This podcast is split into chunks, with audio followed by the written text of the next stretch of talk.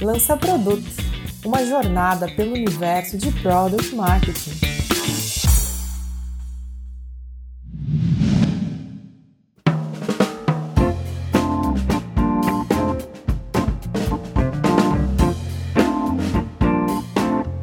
Olá, pessoal! Sejam todas e todos muito bem-vindas e bem-vindos a mais um episódio do Lança Produto, podcast referência em Product Marketing no Brasil.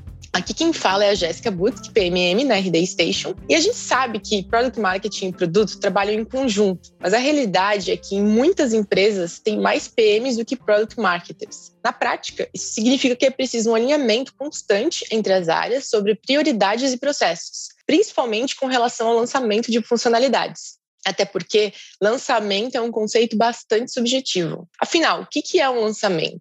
E é sobre isso que a gente vai falar hoje mas com uma visão também de quem está na área de produto. É por isso que eu trouxe duas convidadas muito especiais: a Martina Scherer, Product Manager na RD Station, e a Talita Moraes, também Product Manager, mas na Pipo Saúde. E antes de a gente começar, para dar um pouco de contexto aos nossos ouvintes, contem um pouco sobre o que vocês fazem hoje e como que chegaram até aqui. Oi, prazer, gente. Eu sou a Thalita. As minhas últimas experiências eu tive um misto de B2C e B2B. Mais recentemente, antes da Pipo, eu estava trabalhando na Concrete, que é uma consultoria, então foi um lugar onde eu pude passar por alguns clientes e algumas experiências diferentes em cada um além né, de ser Product Manager, eu sou co-host do podcast Mulheres de Produto também, participo da comunidade. Prazer estar aqui também no Lança Produto. Estou muito contente de compartilhar um pouquinho da minha experiência com vocês.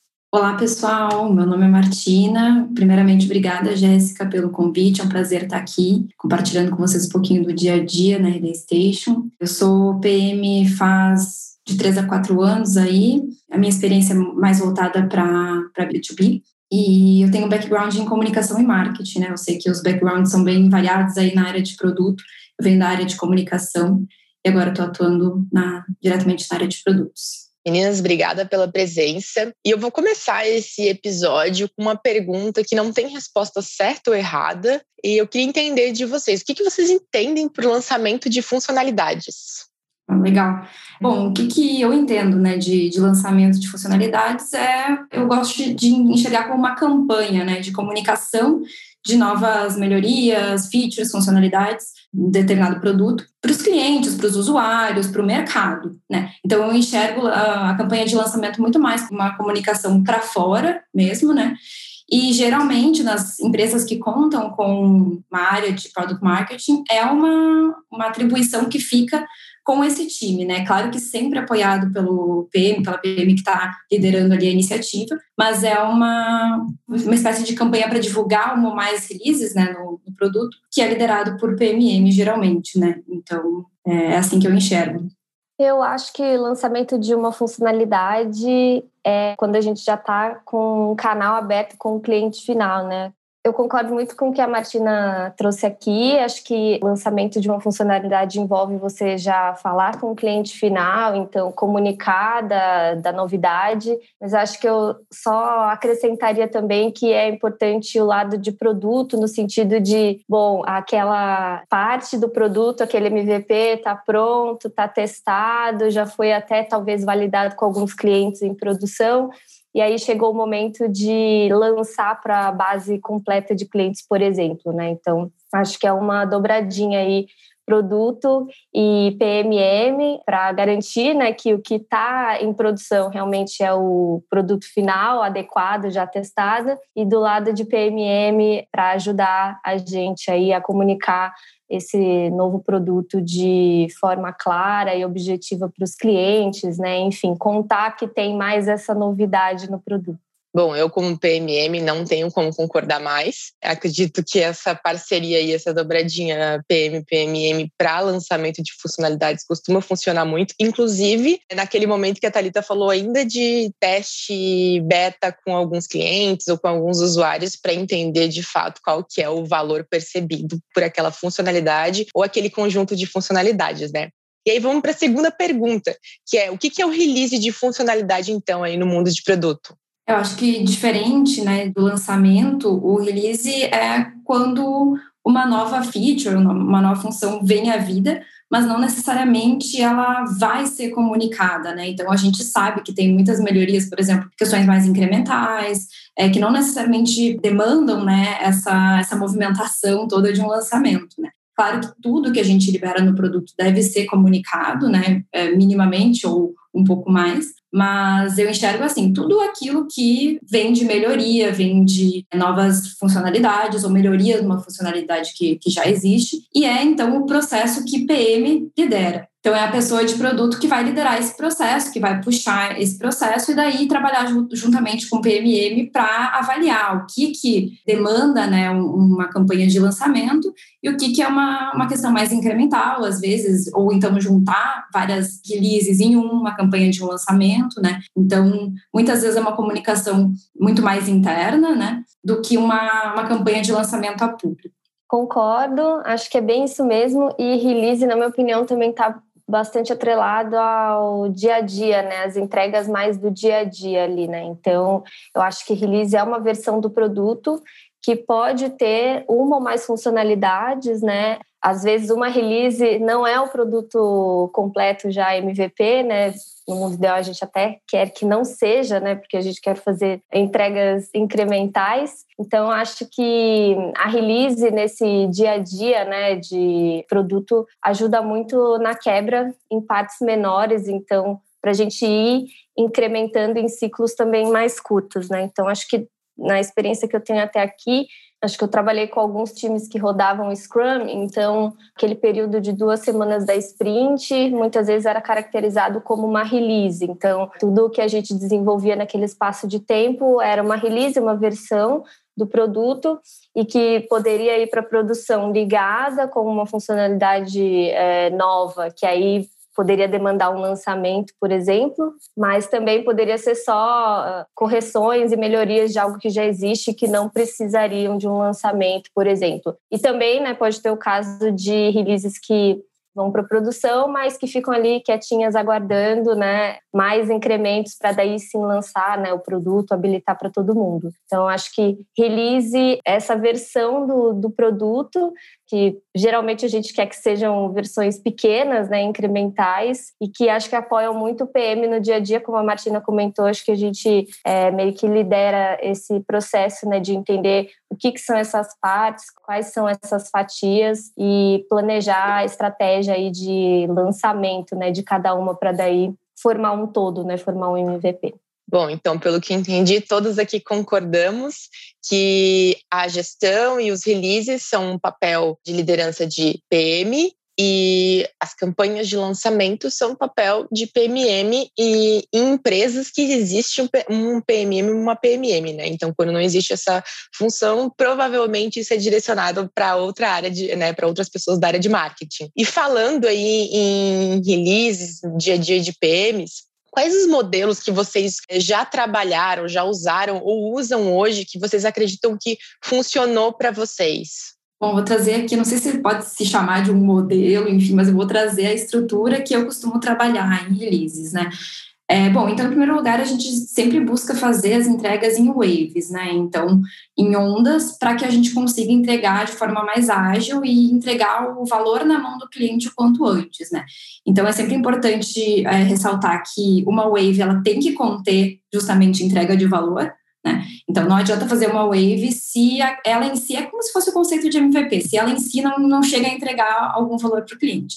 Por que, que a gente faz isso? Né? Porque a gente quer testar rápido, a gente quer o feedback o quanto antes. Então, a gente sabe que é, uma release, ou enfim, uma frente que a gente está trabalhando pode é, levar mais tempo, né? Mas o quanto antes a gente põe na mão do cliente, a gente coleta o feedback testa mais rápido e já vai iterando. E a gente pode também escolher clientes por critérios, né? Então, por exemplo, a gente tem uma feature que engloba várias nuances do produto. Daqui a pouco tem clientes que só usam uma parte. Beleza, então a gente faz essa parte antes, lança para esse pessoal, enquanto a gente vai fazendo as outras e amarra numa entrega maior. Né? Então, a gente consegue ali fazer recortes de, dos nossos usuários que vão poder testar antes. Então, esse é o primeiro ponto. A gente sempre faz uma release pautada nas waves que a gente quebra a nossa entrega. E a gente sempre faz o rollout faseado, né? Isso é uma questão de segurança. Então, a gente libera a feature, né, a melhoria para um pequeno grupo antes, a gente acompanha, né, para ver se não teve nenhuma questão de, enfim, de código ali que a gente deixou escapar, algum bug, alguma coisa. E depois que a gente vai vendo que está tudo certo, a gente vai liberando.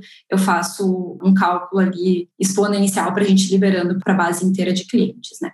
Então, né, isso é uma questão mais estrutural de como a gente faz. E sobre comunicação, a gente tem canais do Slack né, na RD Station, que a gente consegue se comunicar internamente sobre novas melhorias e releases no produto. Isso é extremamente importante, né? Porque a pessoa do suporte, o CS, elas não podem ser a última pessoa a saber, pelo contrário. Né? Então, a gente sempre comunica antes de ir para a mão de qualquer cliente, nos canais de suporte, nos canais de CS, nos canais de produto, para que todo mundo internamente saiba né, que aquilo está no ar e depois, então, a gente libera para os clientes. A gente sempre faz a comunicação com o PMM, né? E isso acontece bem antes da release de fato, porque a gente precisa justamente combinar com esse time o que, que vai configurar uma campanha de lançamento, o que, que não vai, se vai para newsletter, se, né, para onde que isso vai ser comunicado. Artigos na central de ajuda também, né? A gente tem na RD Station uma central de ajuda onde a gente coloca artigos sobre tudo que existe no produto ajudando os usuários, então é importante que lá seja atualizado. E por fim, aqui a gente sempre, né, assim que a gente faz a, a release, a gente já, como eu já comentei, o mais rápido possível coleta feedback e daí entra para a fase de iterações, se necessário, que é parte do processo aí de, de produto, né? Então, basicamente, isso foi, é, esses foram os pontos que eu consegui estruturar, assim, posso ter esquecido alguma coisa, mas geralmente quando a gente faz um release de alguma coisa, sempre passa por esses pontos. Eu não sei se a Thalita tem um processo parecido aí com o meu. Até acho interessante, Talita. Eu estou muito acostumada também com esse mundo B2B SaaS. Seria legal se você trouxesse um pouco dessa experiência de B2C, como que era feita essa gestão, se era feita, enfim, trouxesse essa visão um pouco diferente aqui para quem está ouvindo. Legal. Acho que das experiências que eu já passei, o que eu já precisei dar de visibilidade em relação a releases, eu sempre recorria a release plan, que é um, um, planejamento mais tático, assim, que dá visibilidade dessas partes menores do produto, né, que a gente precisa desenvolver, né, e que serão entregues em alguma release. Então, na minha experiência mais recente, a gente, no início do ano, teve uma cerimônia. Isso até foi é, antes da Pipo Saúde, né? Eu sou recém-chegada lá na Pipo. Então, eu estava num, num projeto de streaming e a gente fez no início do ano uma reunião para entender primeiro né, o que a gente precisaria atacar nesse primeiro Q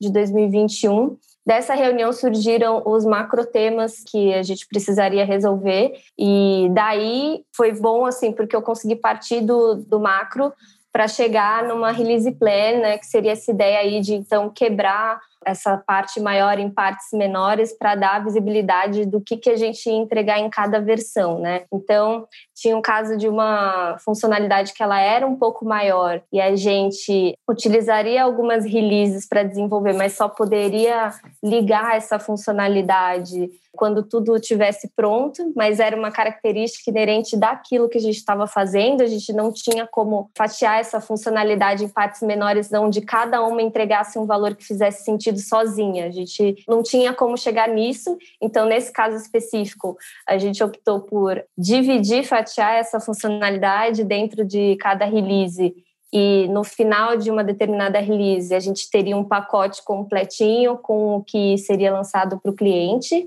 esse é um caso. Em outros casos, uma versão que a gente lançaria já teria uma funcionalidade que entregaria ali algum valor para os clientes, né? Então, eu peguei esse o macro, né, o que a gente precisaria resolver e junto com o time, né, quebrei em partes menores encaixei essas partes menores nas releases que a gente já sabia que teria ao longo do quarter, né?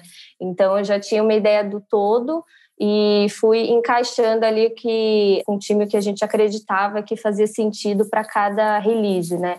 no caso ali se traduzia bastante como sprint, né? Porque a gente usava Scrum, então a cada duas semanas havia uma versão nova, uma release nova, né, do, do app para o cliente. Então, nesse contexto, uma coisa que era muito importante era essa visão para que os stakeholders ficassem tranquilos em relação ao que estava sendo desenvolvido, né, do tipo que a gente estivesse alinhado com o objetivo, né, com os OKRs estabelecidos para o quê, então esse era um ponto, e nisso a Release Plan ajudava bastante, e acabava que ela ajudava também no planejamento com o time, né, então o time sabia que precisava daquela release para fazer determinada coisa, porque a próxima a gente já tinha um compromisso de fazer uma outra coisa, né, ligada de novo com os objetivos estabelecidos, né, as OKRs. Então, tanto o stakeholder quanto o time, na mesma ferramenta, né, com essa release plan, tinham essa visibilidade, né.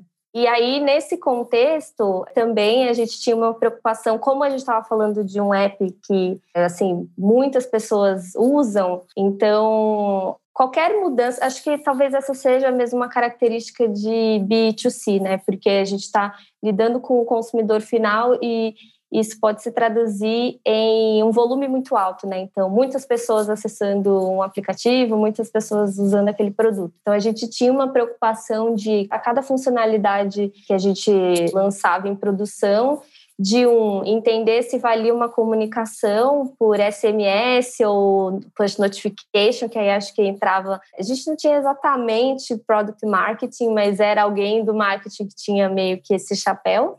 E se isso não fosse necessário, a próxima etapa era sempre feita, que é realmente fazer esse rollout faseado, como a Martina comentou, né? Então, primeiro para 100 mil clientes, depois 300 mil, e aí depois a base completa, e em cada fase também avaliando se está tudo certo, né? A gente tinha uma monitoria. Então, eu acho que nessas releases, talvez a principal diferença é, entre o B2B e B2C não sei se é a principal, mas uma das, esse, o, o volume, né? Talvez o impacto que uma funcionalidade ligada no ar pode ter, né? É, às vezes, quando você está num, num, contexto B2B, que tem uma carteira de clientes um pouco menor, né? Você consegue, talvez, às vezes, contornar situações que ficam meio complicadas quando você lança funcionalidades assim que um milhão de pessoas utilizam no mês, por exemplo, sei lá. Então, na parte de lançamento, né, de colocar alguma coisa em produção, acho que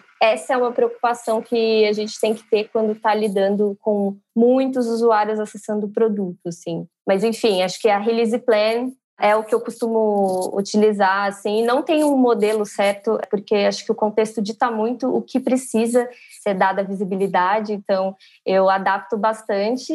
Uh, mas acho que é uma ferramenta que é muito boa para dar uh, a visibilidade do que está sendo entregue nessas partes pequenas aí, né? Quando a gente está falando especificamente de versões do, do produto, né? De releases. E falando em gestão de releases, você está com dificuldade para fazer aí na sua empresa? No curso de Product Management da PM3, você tem mais de 40 horas de conteúdo com profissionais de empresas como Booking.com, iFood e Nubank, que vão te mostrar técnicas de priorização e planejamento de releases. E para garantir 10% de desconto neste curso da PM3, é só usar o cupom Lança Produto na hora do checkout.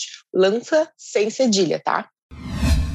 A gente falou bastante sobre modelos de gestão de releases e agora eu queria entender aqui como que vocês acreditam que a pessoa PM e a pessoa PMM trabalham em conjunto nesse processo. É, eu acho que eu vou falar muito do meu desejo, né? De como eu gostaria de ter essa dobradinha aí, porque eu acho que talvez eu tenha tido só uma oportunidade de estar mais próxima de PMM. Mas eu acho que essa é uma área que tem que estar envolvida com o produto, talvez até desde o começo, do tipo, a, gente parou agora para pensar no que a gente vai fazer em determinado produto, determinada funcionalidade, talvez PMM possa ser envolvido a partir dessa fase, assim. E acho que é muito o papel da pessoa de produto, talvez, trazer PMM para perto. E aí eu digo isso, talvez porque nos contextos onde eu trabalhei, eu precisei ir atrás de PMM é, e não esperar que, de repente, ah, PMM vai chegar e vai querer saber sobre o produto para lançar, Então, por isso que eu acho que a pessoa de produto, ela é um pouco responsável, assim, por trazer essa área mais para perto, né? E acho que o que eu gostaria de fazer, talvez, reuniões quinzenais ou semanais, que, na verdade, não devem ser status report, longe disso, é, mas que podem ser fóruns interessantes aí para envolver mais essa área, né? E aí, juntos ali, desde o começo, desde a concepção ali da funcionalidade ou do produto, já começar a pensar no lançamento, né? E já começar a pensar numa comunicação. Então, acho que vai resumindo, o mundo que eu gostaria né, de trabalhar seria onde eu, como produto, teria a possibilidade de estar do lado, trabalhando junto mesmo de alguém de product marketing desde o início, assim, que essa pessoa também soubesse muito bem, né, o que, que é o produto e com isso, né, que isso fosse input para ajudá-la também a estruturar o lançamento, né? Que a gente pudesse fazer isso com uma dando input para outra e desde o início. Mas se isso não for possível, eu acho que quem é de produto pode sempre correr atrás de product marketing para envolver o quanto antes, né, e contar sobre o que está rolando ali no produto, sobre o que é o lançamento. E acho que o desafio está em tornar isso uma rotina, na verdade, né. Então, por isso que eu comentei de talvez ter reuniões a princípio, sei lá, para que esses laços aí sejam mais estreitos, né, e que essa proximidade aconteça. Indo na direção do que a Thalita comentou, eu acho que é bem é, legal quando a gente consegue quebrar, às vezes, essa falsa impressão que a gente pode ter de eu, como produto, faço, PMM divulga, né? Então, envolver PMM já desde o início do processo de discovery tem muito valor, porque PMM traz muita informação do ponto de vista mais macro, de mercado, de concorrência. E então tem muita riqueza aí. E da mesma forma, como o PMM vai divulgar ou comunicar alguma coisa, sem ter os detalhes, né? Então, quem melhor do que PM para saber os detalhes de que dor aquilo resolve, para quem aquilo foi pensado, que métricas aquilo mexe. Então, é um trabalho assim muito complementar, então é muito difícil quando a gente tem essa visão de esteira, sabe? Bom, beleza, entreguei, toma aqui, você divulga, se vira aí, né? Então, isso é muito prejudicial. Acho que a, a Jéssica vai concordar comigo aí. Eu acho que a, a chave de tudo é comunicação, né? Então, cada empresa vai achar a sua melhor forma de comunicar, concordo muito, não, não deve ser no tom de reporte, mas sim de um processo de trabalho, né? Eu gosto muito muito de processos assíncronos, né? Então, a gente está testando alguns modelos na RD Station agora, então usar um Trello, usar um board, usar documentos que a gente consiga ir alimentando e se comunicando de forma assíncrona, né? Eu gosto bastante desse modelo. Eu super concordo com a Thalita e com a Martina. E até no mundo ideal, a gente teria uma pessoa PMM para uma pessoa PM e aí seria possível, acho que, envolvimento em todos os releases, em todas essas etapas, até a de discovery daquela funcionalidade. Como a gente ainda não chegou no mundo ideal, acho que não é a realidade da maioria das empresas, eu super acredito nessa aproximação entre as áreas de como uma alimenta a outra. Então, acho que como a Martina falou, né, PMM é responsável não só por levar a voz do produto para o mercado, mas trazer essa voz do mercado para dentro do produto. Eu acho que ajuda muito, enriquece o desenvolvimento de seja de um produto completo ou seja de uma pequena funcionalidade. A gente está testando alguns modelos na RD Station de justamente de tentar pensar na comunicação daquilo lá no início, para que em conjunto se decida, opa, isso aqui realmente traz esse valor, e esse valor ele é importante para nossa base de clientes. Será que tem potencial para mercado? Porque às vezes é uma coisa pequenininha, mas a gente percebeu que aquilo ali é uma demanda do mercado. A gente percebeu que talvez um concorrente não tenha aquilo ali. E para os nossos clientes e para aquele perfil, né, que a gente quer atrair, isso é muito relevante. Então, às vezes pode parecer que é uma pequena funcionalidade e no fim ela agrega muito valor, inclusive financeiro, para a empresa, né? E agora, saindo um pouco dessa parte ali de trabalhar em conjunto, queria entender da visão de vocês como PM, em meio a alterações de novidades, a muitas liberações do produto, como que vocês enxergam a possibilidade de melhorar essa percepção? Como que ela acontece? Eu acho que aqui também pode ter né, um trabalho em conjunto aí entre PMM e PM. Acho que tem muito valor você acompanhar sempre como é que estão as métricas de satisfação do cliente que está usando o seu produto, mas acho que uma coisa bem efetiva é uma vez que a funcionalidade do produto foi lançado, né, que a gente tanto PM quanto PMM possa acompanhar o desempenho disso. E acho que esse momento né, do lançamento podem sair muitos feedbacks de cenários, enfim, que a gente nunca imaginou e que poderia implementar né, como uma próxima melhoria.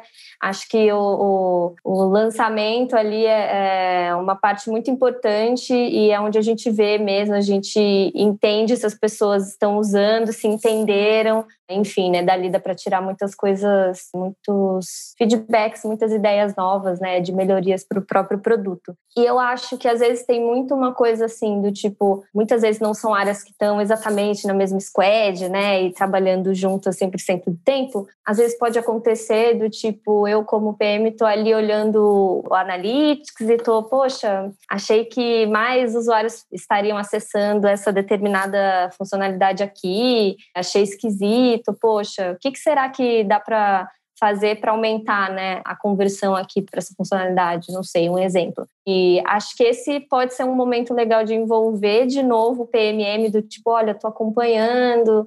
Será que se a gente ativar o cliente com uma comunicação específica vai funcionar? Pode ser uma hipótese, né? Enfim, acho que são áreas que vão ficar nesse vai e volta sempre e sempre trabalhando juntas para poder realmente entender se alguma, às vezes não um produto novo, né, que vai é, ou alguma melhoria naquele produto que vai fazer tal número mexer, né? Às vezes uma comunicação diferenciada já pode ter o mesmo efeito e você não teve nenhum desenvolvimento. Por isso que eu acho que são áreas bem complementares e que quando andam juntas trazem bastante sucesso para o produto.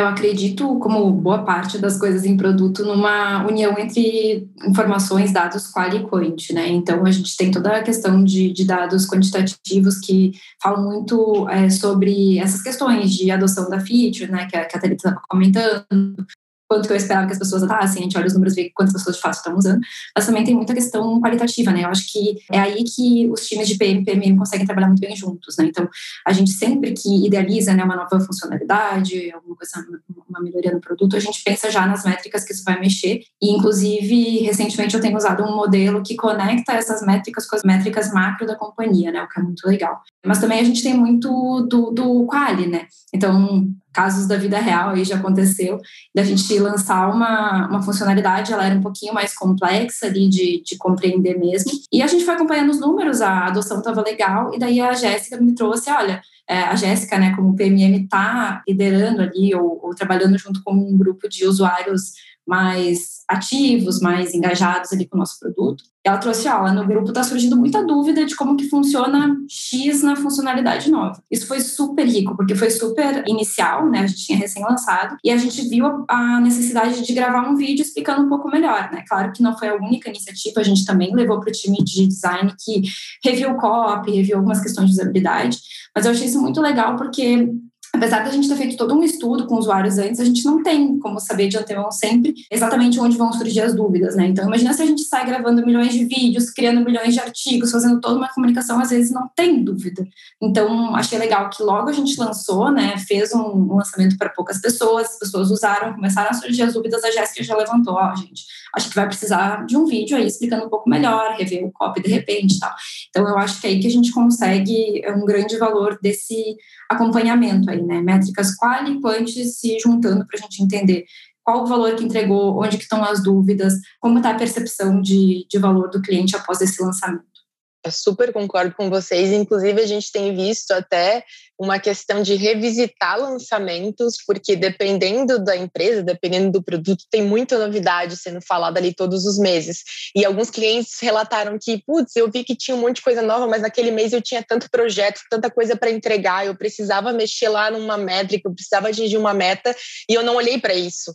Então, eu gostaria que vocês revisitassem isso, que falassem de novo. Então, são coisas que a gente pode até entender como que a gente, no próprio produto, faz essa comunicação né? Ajuda nessa retenção desses usuários e no engajamento em novas funcionalidades.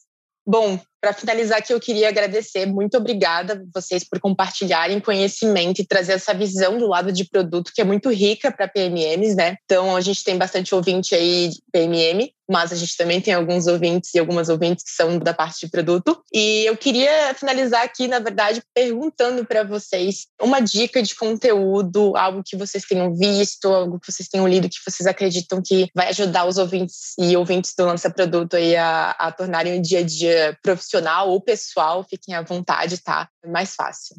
Boa. Eu vou puxar um pouco a sardinha para o meu lado. Eu indico para quem está ouvindo a gente os conteúdos do Mulheres de Produto. Tem muita coisa relacionada a produto e principalmente falando lá do Medium, né, onde a gente disponibiliza um espaço para as mulheres lançarem seus artigos, tem alguns conteúdos que podem ter o link aí com o PMM também. Mais especificamente, eu gostaria de indicar aqui o podcast da comunidade, podcast Mulheres de Produto. Eu sou co-host lá. Tem também muito assunto relacionado a produto, mercado, que pode ser interessante para as PMMs que gostariam de, de repente, estar um pouco mais inseridas nesse mundo. E acho que eu vou deixar aqui um convite no ar até para o Lança Produto. A comunidade está de portas abertas também, e o podcast também. Então, quem sabe a gente não faz aí alguma coisa juntos no futuro. Mas essa é a minha indicação aí, Comunidade Mulheres de Produtos. Thalita, já aceitei o convite. Bom, além do, do podcast Mulheres de Produto, que eu também escuto, eu tenho escutado dois podcasts que eu tenho gostado bastante.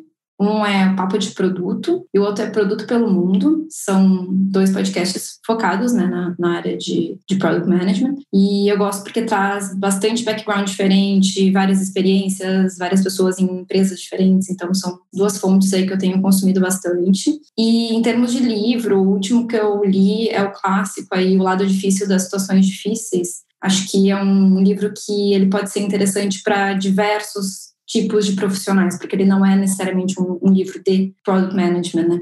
Então, recomendo bastante aí todo mundo, principalmente que trabalha em empresas de, de tecnologia, startups, é leitura obrigatória.